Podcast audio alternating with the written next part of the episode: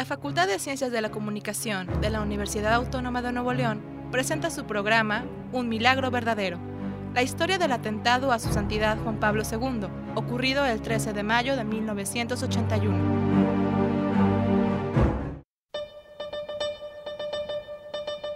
Buenos días. Gracias por sintonizarnos en este su programa Un Milagro Verdadero, donde contamos con la presencia de Francesco Pasanisi. Este hombre, siendo comisario en jefe de la Policía del Vaticano, fue uno de los protagonistas del suceso que conmocionó al mundo, el atentado al Papa Juan Pablo II hace 23 años. Este hombre expuso su vida evitando que la segunda bala disparada llegara al corazón del Santo Padre.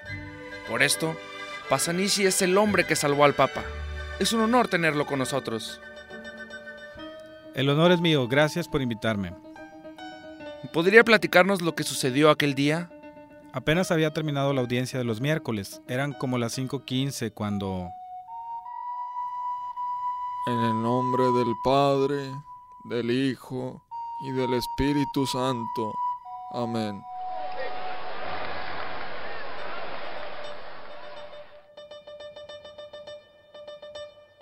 El Papa daba la segunda vuelta a la Plaza de San Pedro.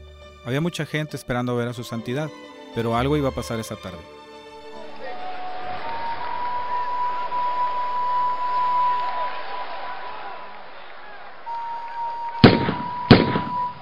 ¡Mamá! ¡El Papa se está cayendo! ¡Se va a morir!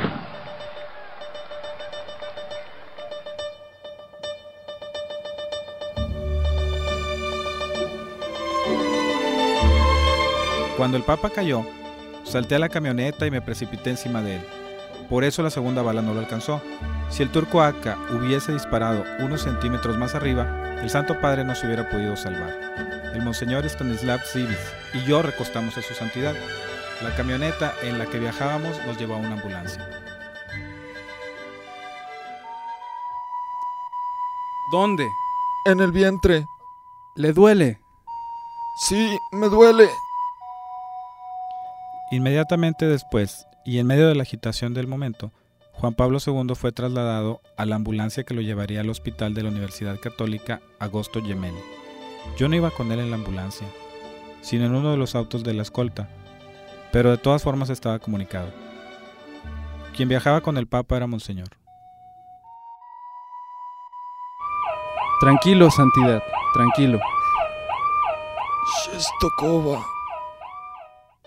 ¿Qué es eso? Es el nombre en polaco de una virgen a la cual el Papa es muy devoto. Después de siete minutos muy largos llegamos al hospital.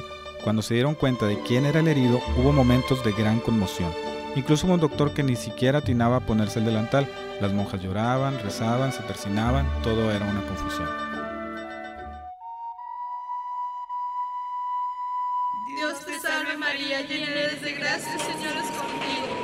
Bendita eres entre todas las y bendito es el fruto de tu vientre Jesús. La presión está muy baja. Casi no escucho los latidos. Necesito una transfusión o no podremos intervenirlo. Pongan tres litros. La operación empezó a las 5.50 y duró 5 horas y 20 minutos. Doctor, ¿cómo se encuentra? Se encuentra grave. La bala atravesó el cuerpo con una trayectoria a través de la espalda. Ahí hirió el intestino delgado, el sigma, su envoltura y la cavidad abdominal. También presenta una herida superficial y su dedo de la mano izquierda tiene un hueso partido en dos, producto de uno de los disparos. Me quedé hasta las 11.10 de la noche. No me podía ir hasta tener la seguridad de que el Papa estuviera fuera de peligro. El Santo Padre estuvo en la unidad de cuidados intensivos hasta el 18 de mayo.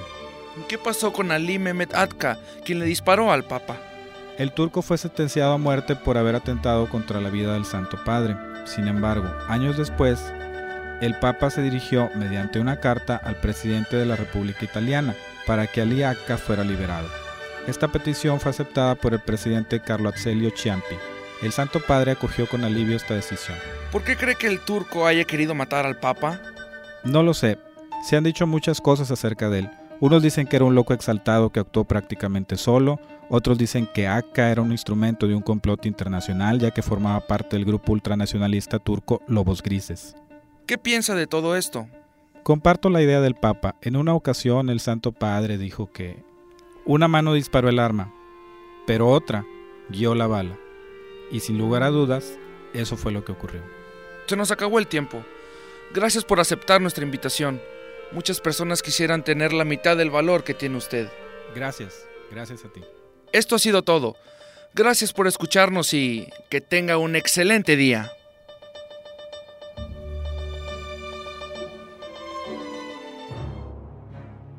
La Facultad de Ciencias de la Comunicación de la Universidad Autónoma de Nuevo León presentó su programa Un Milagro Verdadero